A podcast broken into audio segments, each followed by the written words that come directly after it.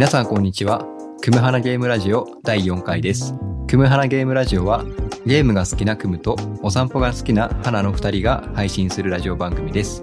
ゆるく楽しく安全にを大切に僕たちがその時感じた心の動きを記録して後から振り返ることを目的にそれぞれの趣味と心の動きの話などをしています。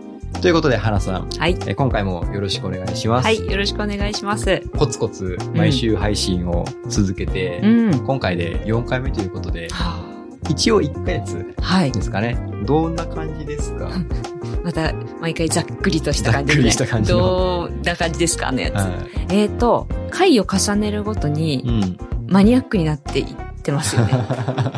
そうですね。なんか前回あたりからちょっとそういうのが垣間見え、あ露骨に垣間見え始めてる感じで。前回から突然、うん。そんな気配、醸し出しましたよね。そう、なんかね、そんな、ちょっと我々がお届けするラジオ番組なんですけども、はい。最初の方はうん、最近あったことっていうことで、ちょっといろいろお互いの話をシェアしていきたいなっていうふうに思うんですけど、うんうんうんあの、まあ、先週から今週まで、今日までの間に、何か話したの中で、ちょっとこれ面白かったなとか、うん何かこう、楽しかったなとか、印象に残ってるような出来事ってありますか？あー昨日、うん。おばとカフェに行きました。それが結構インパクトがあって、自由が丘のうん。駅から歩いて2、3分のところはなんですけど、い。うん。お城みたいな、おカフェ城みたいなカフェ。突然お城みたいのが現れて、中入ったらもうヨーロピアンスタイルっていうんですかね。カフェなのに、なんか結婚式会場の螺旋階段みたいのがあって、そこ上がるとはい。上にカフェがあるんですよ。うん。で、個室とかもあって、へーカフェなんですよね。カフェだけどレストランじゃなくって。カフェですね。へ個室があったりして、ーうん。使っているティーカップとか、はお皿も、まあ下で売ってるんですけど、い。うん。なんかセットで2万円とか、そういうのを使っていて、はまあ、お茶を楽しむ人たちで賑わってて。まあ、その人たちも、カフェに合うような、そんなヨーロピアンスタイルのカフェに合うような人たちばかりで、うん。アウトドアジャケット着てる自分が恥ずかしくなりました。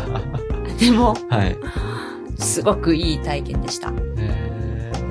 え、そこは当然そういう今みたいな感想が出るぐらいだから、うん初めて行ったところだと思うんですけど、そのおばさんと行かれた時に、なんでその店で行かれようと思ったんですか？あ、おばさんがん。前に友達に連れて行ってもらったっていうあ経緯があって、うん。そしたらおばさんが、あなたにもぜひ、あれを体験してほしいって言って連れて行ってくれました。まあちょっとね、そういう、そういうゴージャスな雰囲気とかうん。はあるのかなと思ったんですけど、うん。ちょっと花さんが感じた中で、そこのカフェ行ってみて、うん。まあいろんな方がいたりとか、その器の話とかもうん。あったけど、うん。何が一番印象に残ってますか？いる人の品の良さ。あ、人なんですね。はい。品の良さって、うん。まあそういうところだから多分、ワイワイ騒ぐとかっていう感じでもないとは思うんですけど、うん。どんな感じの人がとね、うん。雰囲気ですけど、うん。なんか余裕を感じました。余裕。余裕を感じる。大事ですね、それ。はいめっちゃ大事ですね。その、焦ってないんですよね。焦ってないです、どんな人も。このカフェの後にミーティング、ミーティングがあるからとかっていう人はいないでしょうね、きっ一と。人もいないですよ、そんな方たち。うん。すごくその時の時間を優雅に楽しんでおられましたね。なるほど。うん花さんもそうですよね。なんかその時の時間を楽しもうっていうす、楽しもうっていう意識がめちゃくちゃ高いなっていう感じそしてて。れはもうね、意識してます。うんうんね、だからこう、何かを飲む時も食べる時も、やっうん。ぱそこに、その時間すごく集中してるし。そう。昨日そこで食べたうん。モンブランのは美味しさったらなかったい。です。あびっくりしますよ。ーうん。うんモンブランソースっていうか、ペーストの中にはい。生クリームが入ってるんですけど、普通、あー、うん。モンブランの栗のペーストってうん。少し硬かったりとか、うんざらついたりすると思うんですよ。栗だから。うん。で、生クリームの方が滑らかなはずじゃないですか、軽くて。なんと、そこのモンブランは、ほぼ一緒の口溶けいう奇跡が起きてました。その、マッチしないはずの。ものが。マッチしてるんですね。へ素晴らしいモンブランと出会いました。ーなんかモンブランそのクリームっていうだけでもちょっと、聞き触りがめっちゃ良くって、きっと美味しいんだろうなと思ったんですけど、それが生クリームと絶妙に混ざり合うんです。そうなんです。これも集中してないと、うん。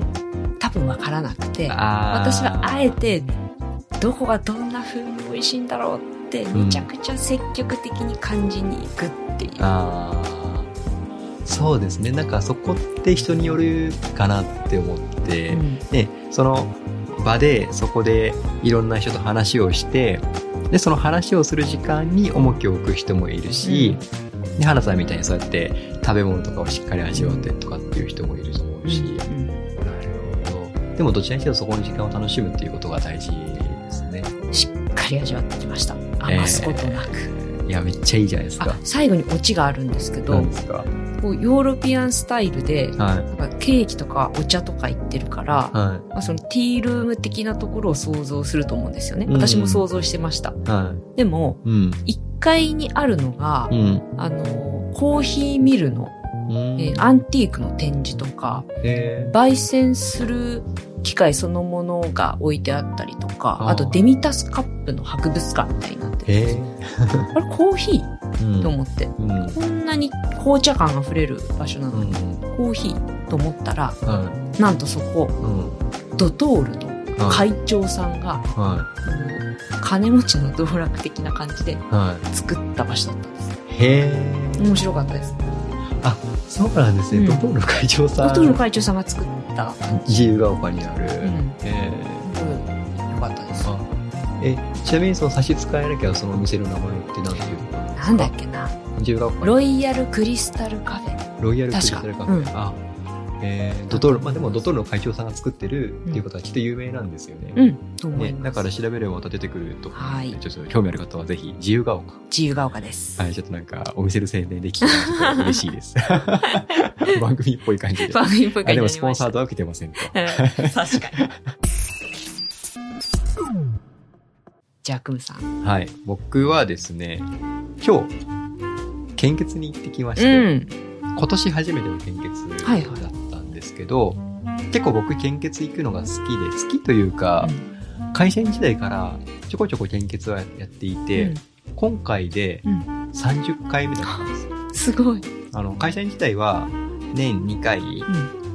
会社に、あの、大きな会社だったから、うん。会社に、あの、献血カーがやってくるんですよ年に2回ぐらいですかね。うん。だからその年2回、こうコツコツと回数重ねてって、で、あの、それ以外の時時間でタイミングが合えば、僕がややるのは、あの、献血所、うその場所があるじゃないですか。うん。献血センターととかいうのかな、そういう場所によって多分呼び方が多少違うかもしれないですけど、うん。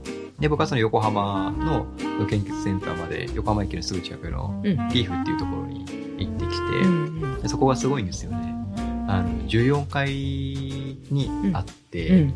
で、そこで、まあ、いろんなドリンクもあったりとか、うんお菓子も食べれて、うん漫画もあり、うんで、コーヒーもコーヒーとか、で、最後、ハーゲンダッツそんな感じなんですか？あで、それは場所によって違うんですよね。あの僕、もともと鹿児島出身なので、うん。鹿児島の献血センターとかにも行ったことあるんですけど、うん。鹿児島の献血センターでは、当時僕が行っていた時は、ハーゲンダッツは出てこなかったので、なんか地域差結構あるなって思いながら、そう、横浜の献血センターではハーゲンダッツが出てきてとか、だからなんかすごくラグジュアリー、その、さっきの自由が丘ではないですけど、うんうんうん。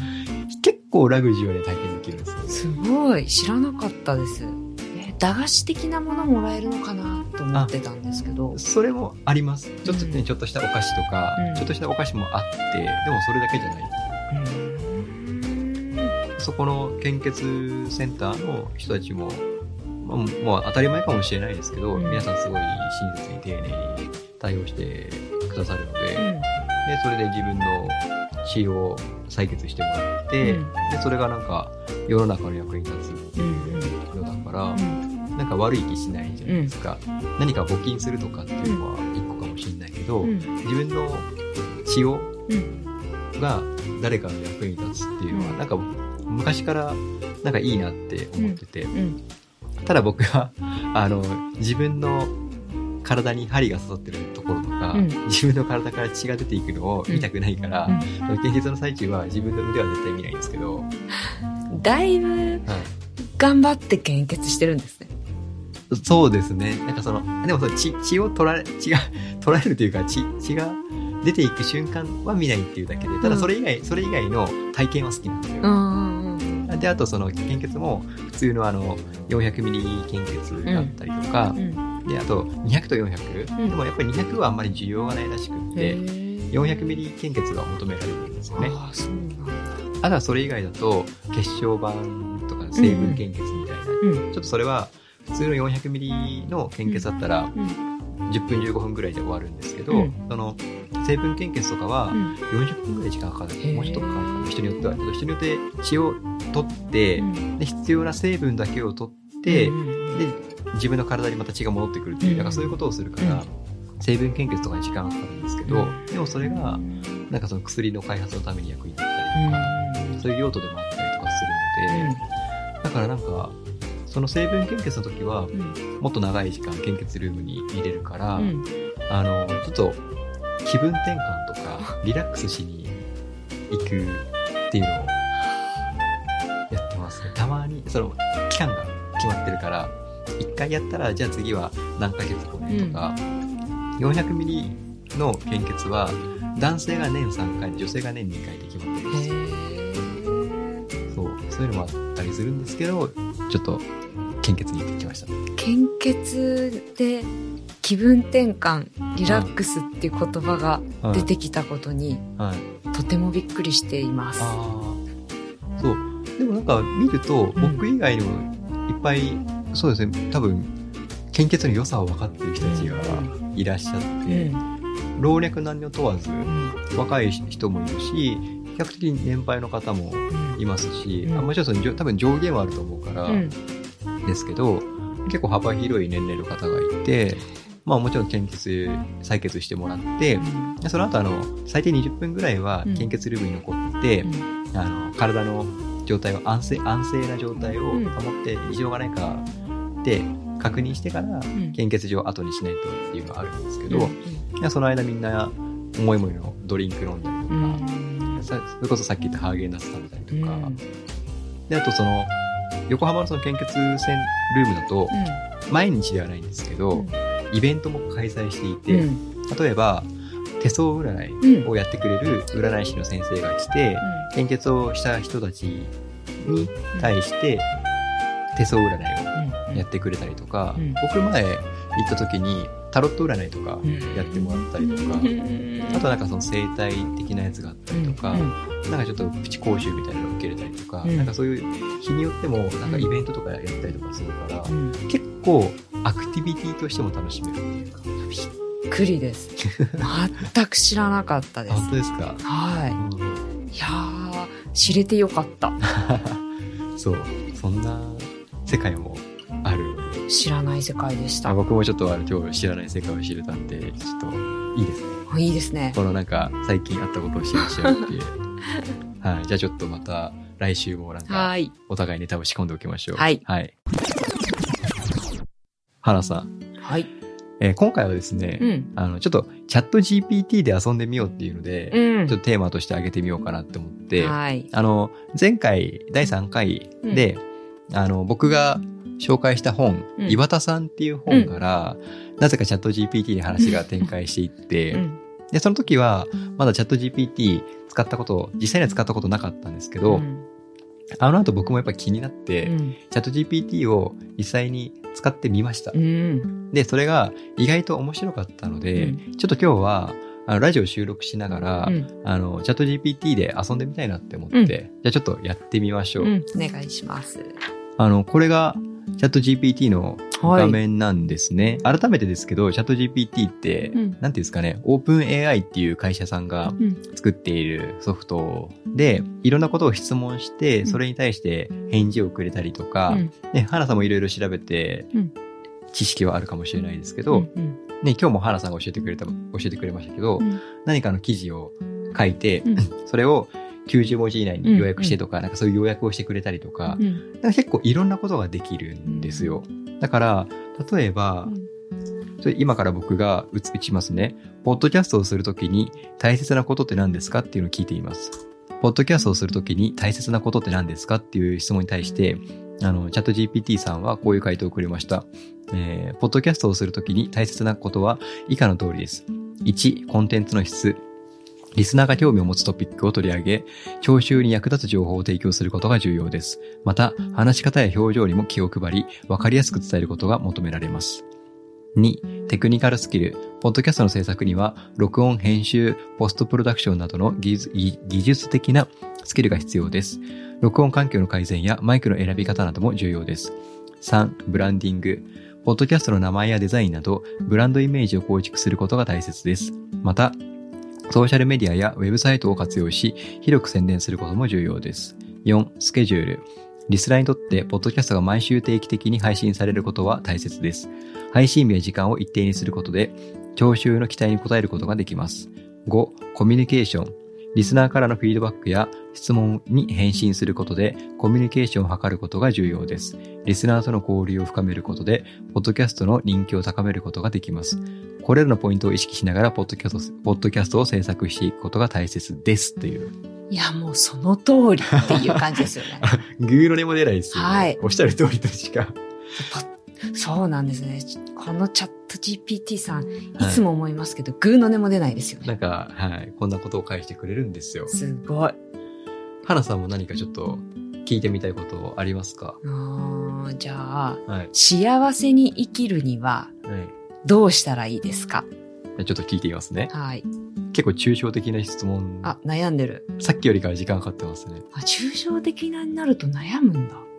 あ、でも、なんかこれプランにもよるんですよね。うんあ、の、有料プランとかだと、このレスポンスがもっと早かったりするらしいので、今、花さんがした、えー幸せに生きるためには以下の以下のようなことが役立ちます。ということで、1、自分自身を受け入れる。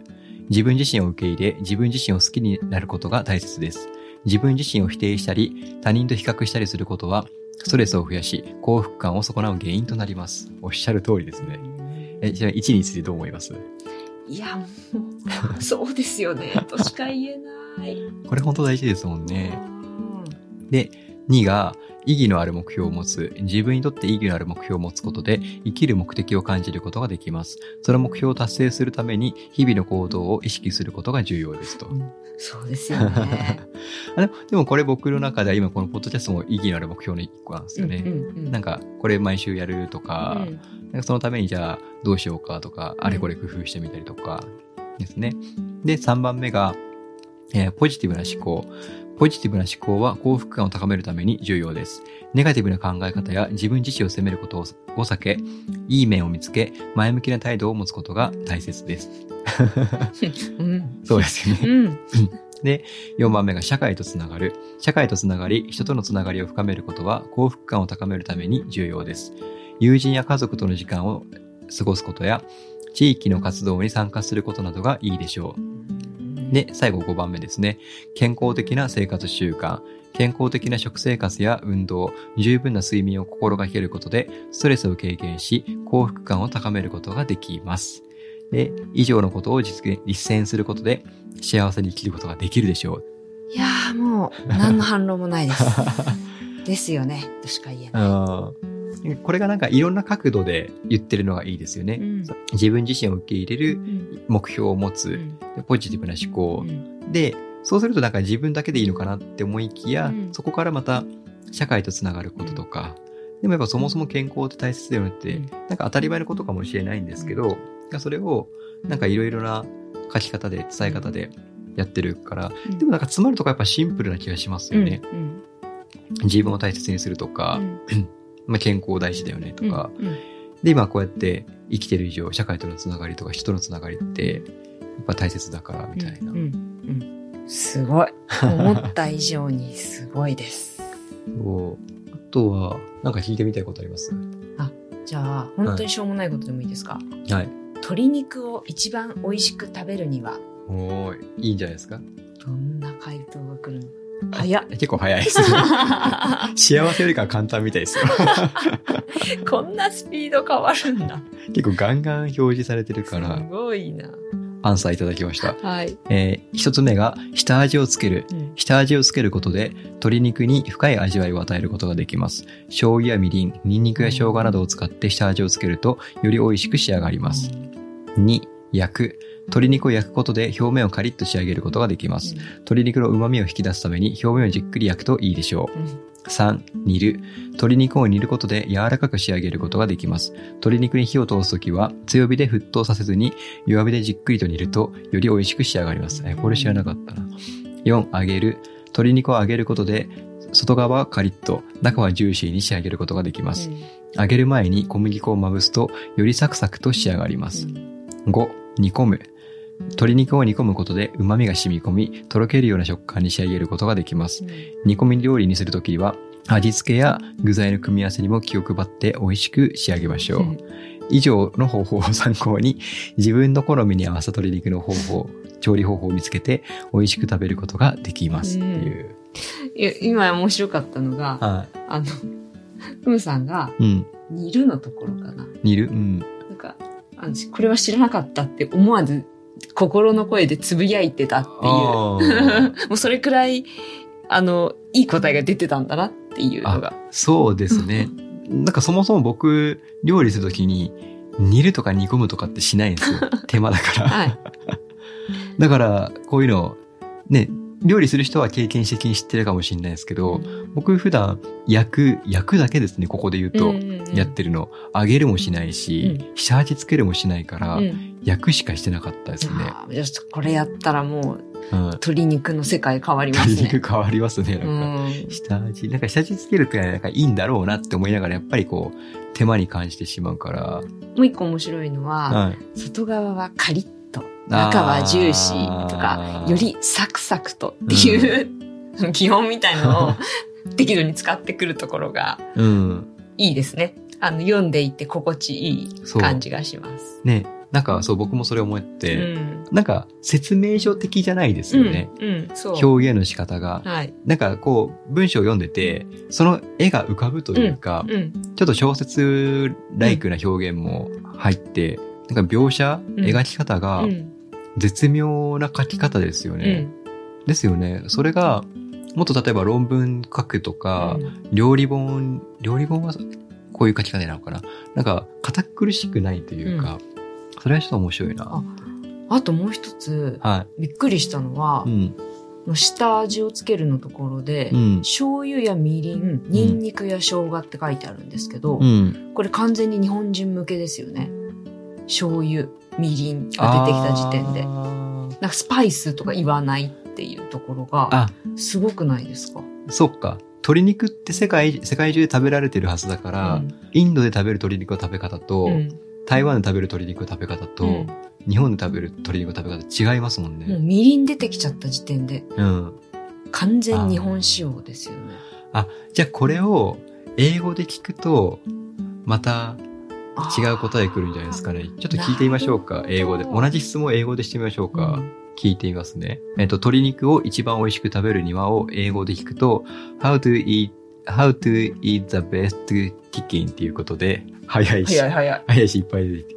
あ、でもなんかグリルとか、うんマリネとか、フライ、ステュー、スティーブとか、なんかいろいろ出てるから、なんか近いは近いけど、うん多分下味の感じがちゃ多分違うんですよね。みりんと、ねみりんとかはないみりんは出てこないと思います。さあ、翻訳ソフトに入れますよ。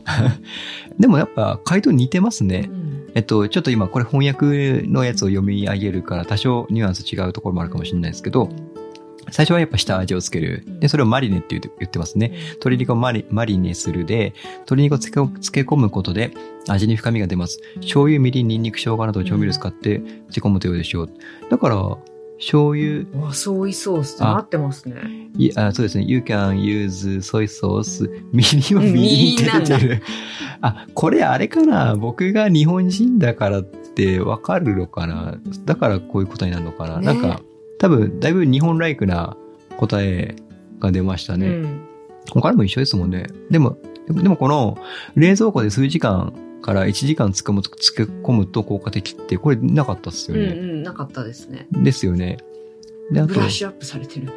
そうですね。あと、焼くかローストするか。で、ローストもやっぱり日本語にはない表現だったから、あと、焼く前に必ず塩コショウで下味をつけてくださいってこれもなかったっすよね。うんうん煮込むのところも野菜やハーブを入れた風味豊かな汁でみたいな、こんな表現も日本語だとなかったし、あ、副菜を添えるもなかったですね。うん味わい深い副菜を添えるっていうのがあって、うんローストした野菜やピラフ、マッシュポテトなど、風味豊かな副菜と一緒に食べるとチキンの味がより引き立ち、満足のいく食事になりますっていうことで、やっぱ違いますね。面白い。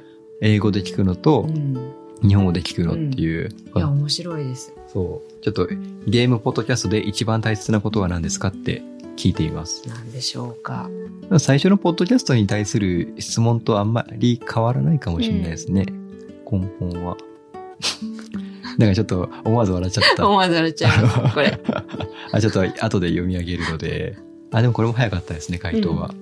えっと、僕が聞いたゲームポッドキャストで一番大切なことなんですかっていうので、あの、まあ、一個じゃなかったんですけど、以下のような点が挙げられますっていうので、一つ目が楽しい情報を提供する。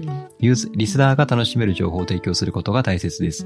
ゲームに関する最新情報や詳細なレビュー、有益なプレイのアドバイスなど、リスナーが興味を持つ情報を提供することが重要です。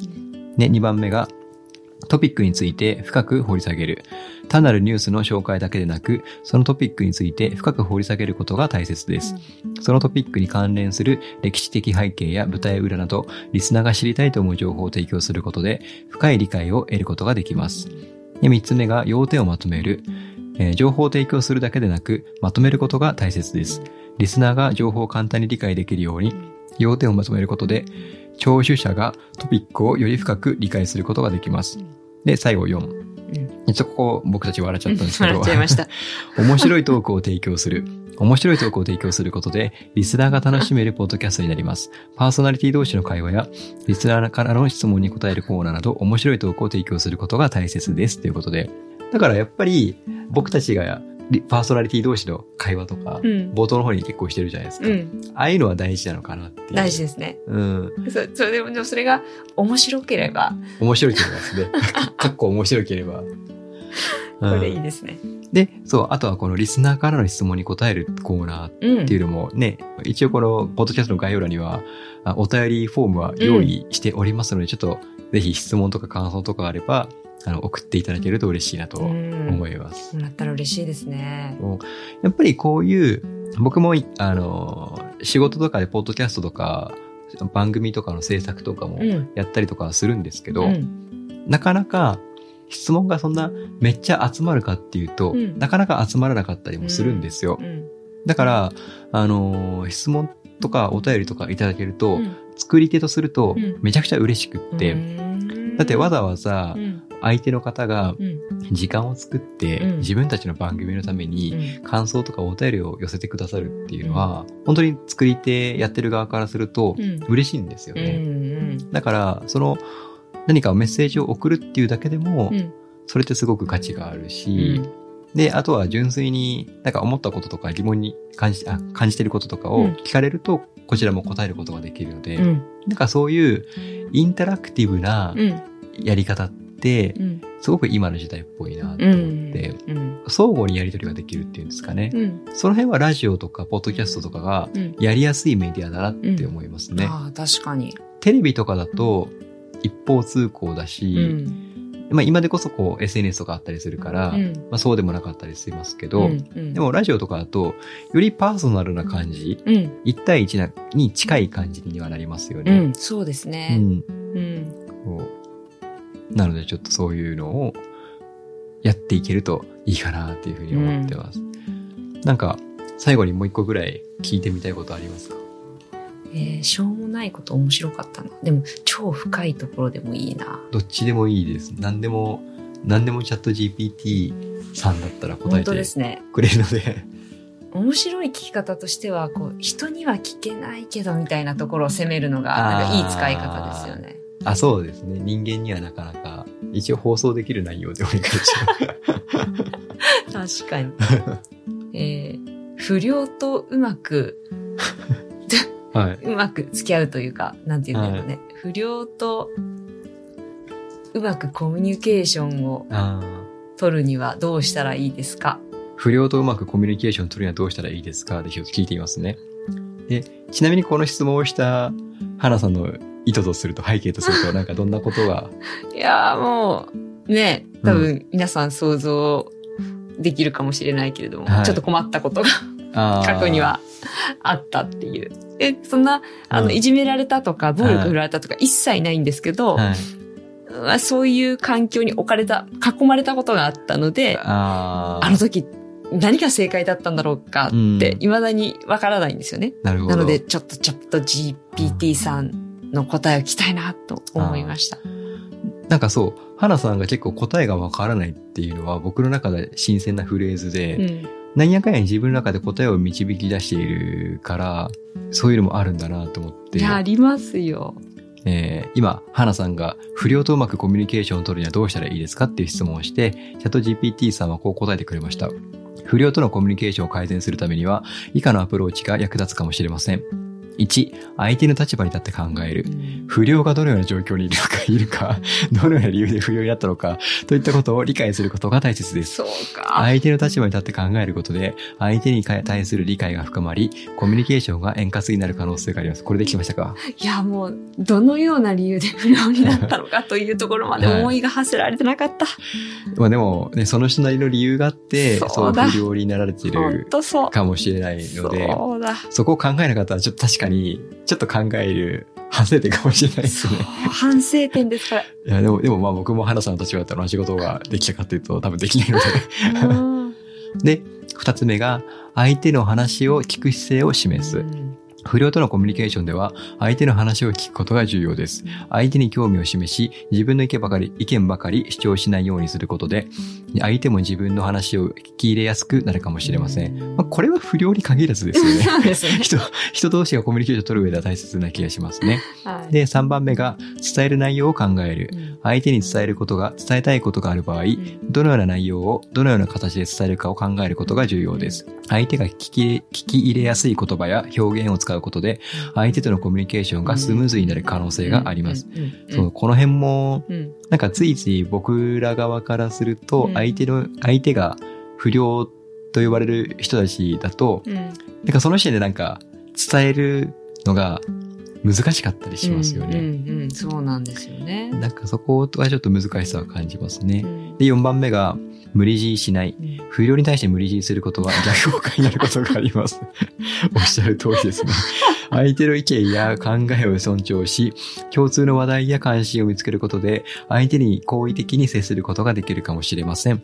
じゃあまず相手の、その不良の方の興味を何かを伺うことが大切だったかもそうですね。共しれないですね。通点をどうにか。なんかもしかしたら、お散歩好きな不良さんだったかもしれないしそ、うかもしれない。なんかそういう私、話を振らなかったから。そこがなかったからかもしれないですね。で、最後、良好な関係を築くための取り組みをする。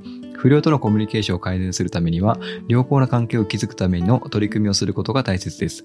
例えば、相手と一緒に行動することや、相手が興味を持つことに関心を示すことなどが役立つかもしれませんということで、なんかこれって全部共通してますよねう。ん。矢印全部相手ですよね。うん。そうそうそう。それはなんかすごく、うん。今回ちょっと不良っていう切り口で聞きましたけど、うん相手が不良のみならず、うん。まあ、全ての人において、うん。ああ、そうだろうなっていうふうな回答かなって。今、ものすごく学んだのは、うん。これって不良じゃなくても、うん。どんな人にも言えることだよねって、うんコミュニケーション術だよねっていう回答だったじゃないですか。うん。だから、その目の前にいる人がうん。不良だって感じている自分にも問題があったなって、チャット GPT さんにす教えてもらいました。そっか。うん。相手が不良、そうですね。勝手に不良っていうふうにカテゴライズししてて、こるけど、っちがなんか、うん、とっつきづらいなってうん。思っちゃっているけれども、うんいやいや、そうじゃなくて目の前にいる人は、うんえ一人のえー人間なんだ。うん。不良とか、そうじゃないとか関係なく、うん。一人の人間ですよ。だから同じように接すればいいんですよっていうことを教えていただきました。ありがたいですね。ありがたいですね。さあ、ちょっとそんなことで、深い学びと気づきがあったので、で、そう、今のところこのオープン AI から出されているチャット GPT、無料で使える、この2023年3月時点ではまだ無料で使えるので、ちょっとね、うん興味ある方はぜひ触ってみるの面が、白いですよ。なんかやっぱ触ってみて自分が思うことを聞いてみるだけでもいいですよね。あすごいいいと思います。ねでで、ただね、もちろんなんかいろんな考えというか、まだ完璧なものではないから、まあ、完璧なものってね、そもそもそも存在しないと思うんですけど、だからそういう答えとか、うんこれってどうなのっていうのもちょっとあるかもしんないけど、でもなんかそういうのも含めて、何か自分たちが思った疑問とかを投げかけて、それに返事がを出してくれて、で、また考えていくっていうのは、プロセスとして面白いですよね。面白い。なんかそれが、これまでは人じゃないとそういうことができなかったけど、こうやって AI っていうのを使って、一人で家にいても、そもそもこんな質問したら人に怒られるんじゃないかみたいなのがあったりとか、うん自分で調べなきゃみたいなのが、この AI で回答、やり取りができるっていうのは、それだけでもなんか面白いうん。なって思って。これは使いようによっては、うん。とっても役立つと思います。ね。ちょっとぜひね、あの、これ聞いて、あ、ちょっとやってみたいな、面白いな、面白そうだなって思った方は、ぜひぜひ、あの、チャット GPT さん使ってみてくださいうん。おすすめです。それではエンディングです。番組からお知らせです。このラジオは各ポッドキャストプラットフォームでお楽しみいただけます。番組をフォローいただけると最新の回を配信時に受け取ることができるので、ぜひ番組フォローをお願いします。また、ご感想のフォームも設置しています。あなたのお便りをお待ちしています。ということで、はい、今回チャット GPT さんへの会話、チャット GPT さん使ってみるというか、はい。やりとりやったんですけど、いかがでした？このチャット GPT さんのやりとり。超面白かったですね。面白かったですよね。はい。しかも、今日実際やってみるまでは、いろいろ会話をして、うん。うん。あの花さんとも会話をして、うんあれやこれやってい、いろんな考え、意見が浮かんだじゃないですか。うんでいいざ何か質問しようと思うと、うん意外と浮かんでこなかあったじゃない、ですか。そうそう。だから、いざ何かをやろうと思った時に結構出てこない。うん。だから、なんか自分が疑問に思ったこととか、うん悩んだこととか葛藤したこととかっていうのを、なんかリスト化しといて、あ、うんうんうん。これある時に、うん。チャット GPT さんにちょっとまとめて聞いてみようかなみたいな、うんなんかそういうちょっとメモ書きとかがあると、うん。チャット GPT の有効利用というか、なんか使い方はかどるかなと思ったんですけど、うんそれすごい思いました。ねうん。なんかそういうのちょっと僕やっていこうかなっうん。て思いながら、はい。ちょっとはいまた次回もよろしくお願いいたします。はーい。ということで、えー最後までお聞きいただきありがとうございます。ここまでのお相手はクムと、花でした。また次週もよろしくお願いします。